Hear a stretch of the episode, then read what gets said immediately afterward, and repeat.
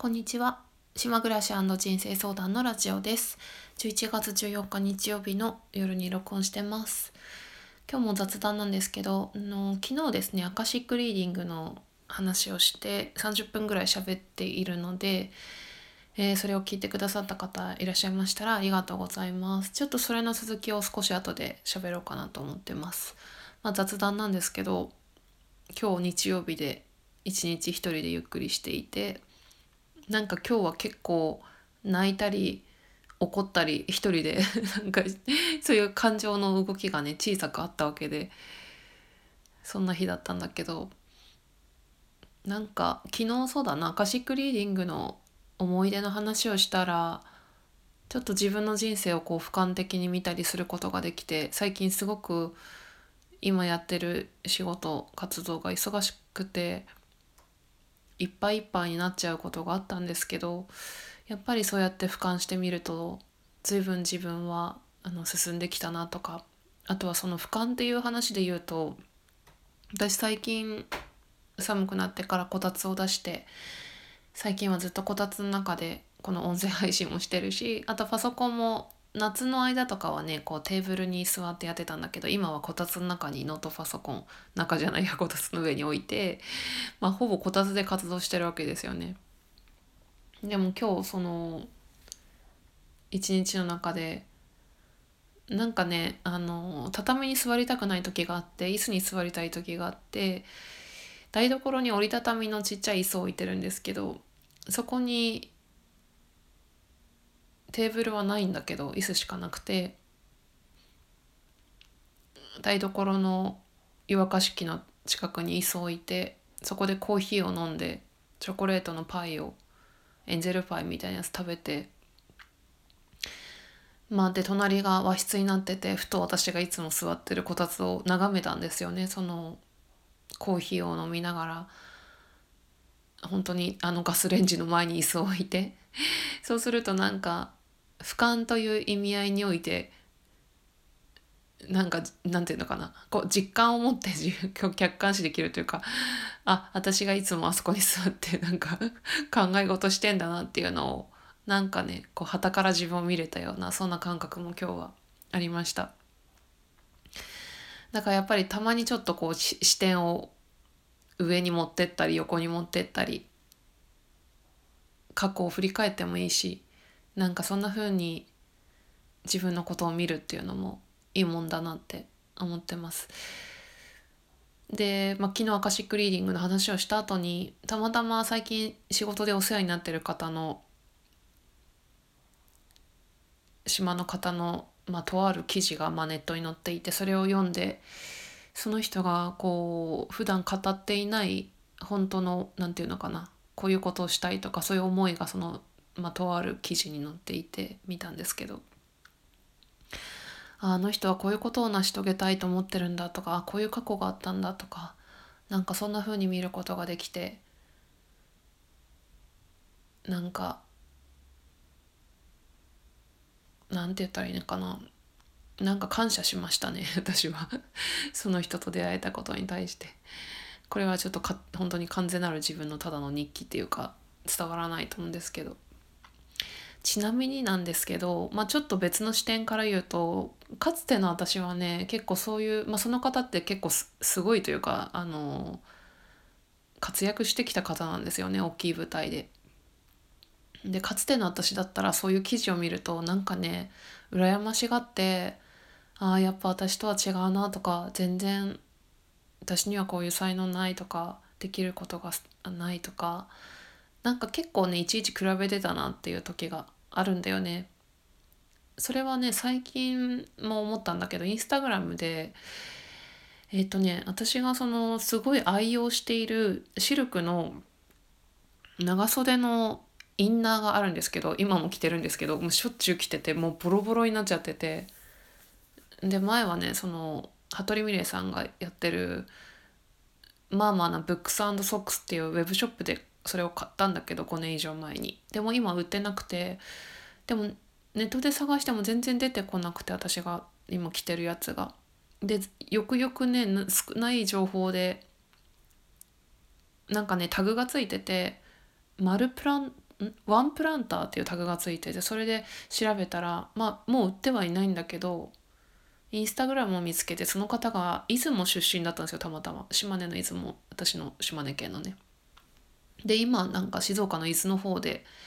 活動していてでその人のインスタグラムはすごい素敵で植物に囲まれてなんかまあかつての私が憧れてたような暮らしをしていてまあその人がねそうそうそのシルクのインナーを作ったりブランドを立ち上げてたかつてやってたみたいで今はまた違うことをしてるみたいなんだけどそういう人を見てもねああいいなって思ったりとかしてたよね。でもそのああいいなって思うもちろん思うけど最近思うのはねでもさそれをそれは純子じゃないじゃんって思うんだよね。何て言ったらいいかな。それをやったら純子じゃなくなるじゃんとか。あのめっちゃ分かりやすい例で言うとあの石田ゆり子が好きですけど石田ゆり子のインスタグラム見ますけどすごく可愛いあの素敵な人だと思うんですけど。あこんな風になりたいとかあとは最近羊文学フジロックに出てた羊文学のボーカルの子がすごく可愛くてあの華奢な二の腕でワンピースが似合ってて髪の毛金髪でくるっとなんかどうだったっけなツインテールのお団子みたいなにしててめっちゃ可愛くてあ私もこういうビジュアルになりたいなとか 思うけどさ思うんだけどえでもそれやったら純子じゃなくなるよねっていう なんかツッコミ自分ツッコミが入ってなんかそんな風にね思えるようになったなって 40歳になってそんな感じであります。えー、とそれでえっとねそれでその、まあ、今日のその泣いたりは怒ったりなんだけどあの今日の午前中になんかまあ最近もう自分のことばっかりやってるとさもう自分の物語はもう見たくないって感じでなんか久しぶりに何か物語見たいなと思って Amazon プライムで有料なんですけどあの小林さとみが好きなんだけど小林さとみの多分まあかもめ食堂系列のスタッフの方で作ってるのかなって思うんですけど「犬に名前を付ける日」っていう映画があってそれドキュメンタリーの映画でえー、っとまあそれはそうですね。あの動物が何て言ったらいいかな。動物の問題？あの犬の？犬とか猫とかがこう殺処分される問題？そんなことのドキュメンタリーなんだけれどもなんかそれを見てたらまあすごく、まあ、やっぱり動物系の話ってね事実であるしあったりするしこう泣けるじゃないですか。で私はそういう動物保護とかに特別関心があるわけでもないし動物を飼ってるわけでもない関心があるわけじゃなくてただ単に小林聡美が見たいっていうそれだけの理由で見たんだけどやっぱりそれでもやっぱ泣いてしまいますよね。あの3.11の東日本大震災の時にそういう、まあ、NPO とかで活動している動物の保護してる人たちが残された犬とかをね引き取りに行ったりとかしてでたくさんの家畜牛がねのもう誰もその原発で人間がいないとこに牛だけが牛舎に取り残されててでそれを見て泣いてるわけですよねその活動してる人たちが。でその後まあその牛たちは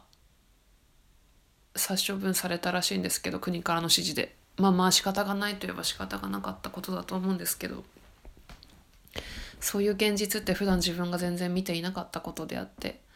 ああこういう世界もあるんだよなと思って。ちょうど昨日私の友達が島の隣の島にいる友達があの海の清掃ビーチクリーンの写真を載せていて。でまあプラスチックごみとかがいっぱい流れてくるわけなんですよね。これ日本海なので韓国のあっち側あっち側の方から西側の風に吹かれて流れてきて。プラスチックごみとかがいっぱいあるわけですよこの冬時期って。でそのビーチクリーンでそのゴミを拾うわけですけどプラスチックのねもちろんその日本のゴミだってあるわけだし私たちだってそういうプラスチックいっぱい使ってるわけで自分たちにも何て言ったらいいのかな自分たちがややってることがそこに問題として出てるっていうかその海洋ゴミとかであとはねそのウミガメがねそのプラスチックをなんか間違って飲んじゃったりとかあとはなんかプラスチックごみに絡まっちゃってあの手が1個なくなっちゃあの手がね片腕がなくなっちゃったっていうウミガメがいてその島に。それの保護とかをしてたりとかなんかまあそんな活動を友達がインスタグラムに上げていてでその子があこのプラゴミね拾うだけでも拾拾うっていうのはもちろんね綺麗にするっていう意味合いでいいことですけど拾ってるだけじゃダメだなみたいなことを書いててそれは本当にその動物のことでも一緒なんですよね。捨てられてる動物を集めてきて世話をするっていうめめちゃくちゃ尊いしあの命を救ってるすごすごいことだと思うんですけど。ででそこに何の問題があるかっていうとちょっと私も詳しくはないけどなんか悪質なそのブリーダーの方とかが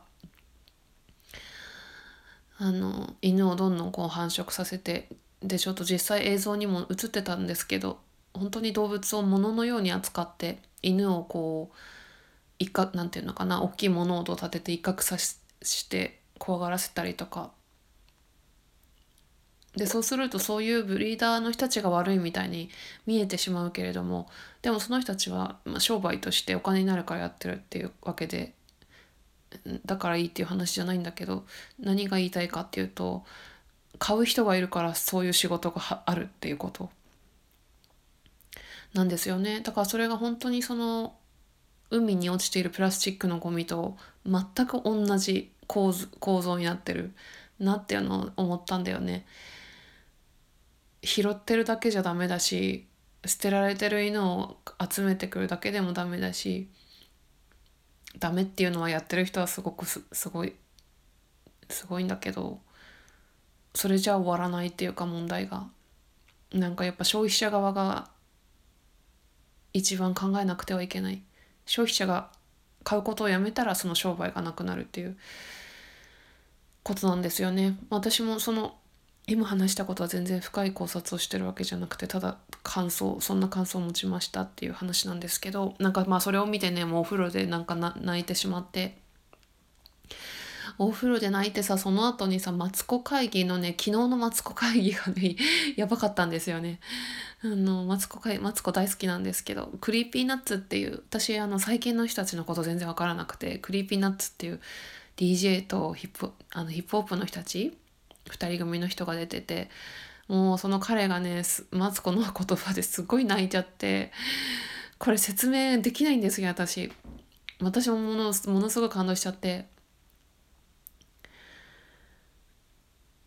なんかね説明できないんですけど、まあ、クリーピー松村さんってすごい可愛らしい男の人が泣いちゃってたんですけどヒップホップその方 DJ の方でうんとなんか日本でうまく言えるか説明できるか分かんないけど日本でその自分がやってるあのヒップホップの活動って限界を感じるみたいなことを言っていてでその人たちめちゃくちゃ売れてて世界的に活躍してるみたいなんだけどなんでかっていうとうんなんかやっぱり言葉を選ぶことがすごくこう難しくなってるっていうかすぐ何て言うの？すぐ誹謗中傷とか叩かれたりとかこの汚い言葉を使うと。でもヒップホップってそういう何て言ったらいいんかな？何て言ったらいいんかな？なんか罵り合うわけじゃないんだけどそういう言葉を使ったりするわけであってわけじゃないですか。うん。だからでもなんかそんな時にもマツコがでヒップホップが流行ってる国ってアメリカの例えばこう黒人の人たちの間とかうーんなんだけどもすいませんね全然うまく説明できないんだけどマツコはなんか日本も今もうみんなが自分たちがこう平和であることを信じてる国ではなくなってきてて、まあ、そういうヒップホップに乗せる叫びが生まれやすい環境になってるっていう話をして、まあ、アメリカと一緒じゃなくても日本人が抱えてる不安とか怒りとかそういうのが大きくなってるしそういうのを載せるにはヒップホップっていうのはすごくいいツールだみたいな話をしていてでもテレビだとそれは難しいっていうことを言ってたんですよね。でその Creepy Nuts の方たちもテレビに出てすごくこういろんな人に知られてるけれどもなんか有名税ってよく言うけど有名税が全然割に合わないみたいなことも言っていてちょっとね全然これね説明できないや。こう見てもらいたい。とにかく私はとにかくそのクリーピー松村さんが泣いて泣いちゃってあのなん私もねすごい胸にこう来るものがあってで終わった後も呆然としてたんだけどなんでかっていうとね自分がねすごく情熱を持ってやってきてる考えてやってきてることをマツコがすごくね的確にこうこう肯定的に表現してくれて認めてくれたっていう感じがしたんですよね。だからその分かってもらえたことの喜びと安心と本当にもうすごく嬉しいっていうやっていう気持ちだったと思うんですよ。それが私も勝手にね自分がねなんかやっぱり私は結構ねそういう頑張りたいんで あの頑張りたいし情熱を持ってやりたいんでそれをねでもやっぱりそうやってね褒めてもらいたいっていうかね自分で自分を褒めてますけどマツコに褒めてもらいたい誰かに褒めてもらいたいですよねやっぱりよくやってるねとかよく頑張ってるねとかあこんなことを考えてやってるんだとか工夫してるんだねとか一生懸命やってる情熱を持ってるねって言ってほしいですよね。でまあ魂を売っちゃダメとかそういう話もしてたけどなんかとにかく感動したんですよねマツコ会議で。うんまあそんな風に泣いた一日であったんですけどあと怒ってたのはね私がその最近クレジットカードが自分が、まあ、よくインターネットのショッピングで使うわけなんですけどなんか不正アクセスみたいなの可能性があって不正利用みたいな可能性があって番号変えましょうっていうのがクレジットカード会社から来て番号変えたんですよ。で番号変えるとあのウェブショップに改めていろいろ登録しなきゃいけないじゃん自分が普段使ってるやつに。まあそれがめんどくさくてさ特にフレッツ光とか全然普段さあのフレッツ光のインターネット料金とかアクセスしてないやつをやったりしたらすごい面倒くさくて私が怒ってたのはね住所とか入れるんですけど半角すあの部屋あの住所の番地をね全角で入れろとか言ってくるわけですよねこうインターネットの。全角だ半角はダメですみたいなエラーになったりして。で私は結構そういう手続きが得意な人なんですよ。これ苦手な人だったら絶対できないよって思う思うし今時全角みたいな なんか普通半角じゃんみたいなすごいツッコミどころが満載ないろんなところに。プロバイダーのやつもさ ID パスワードとか全然わかんないしさ。なんかそれで怒ってましたさっき。そんな感じ。ああ、ちょっとアカシックリーディングの続きの話しようと思ったんだけど、もう20分くらいになっちゃったから、また今度にしようかな。終わりにしたいと思います。じゃあ今日はちょっと、あのー、あれですね、ちょっとなんか、はっきりしなかったですけど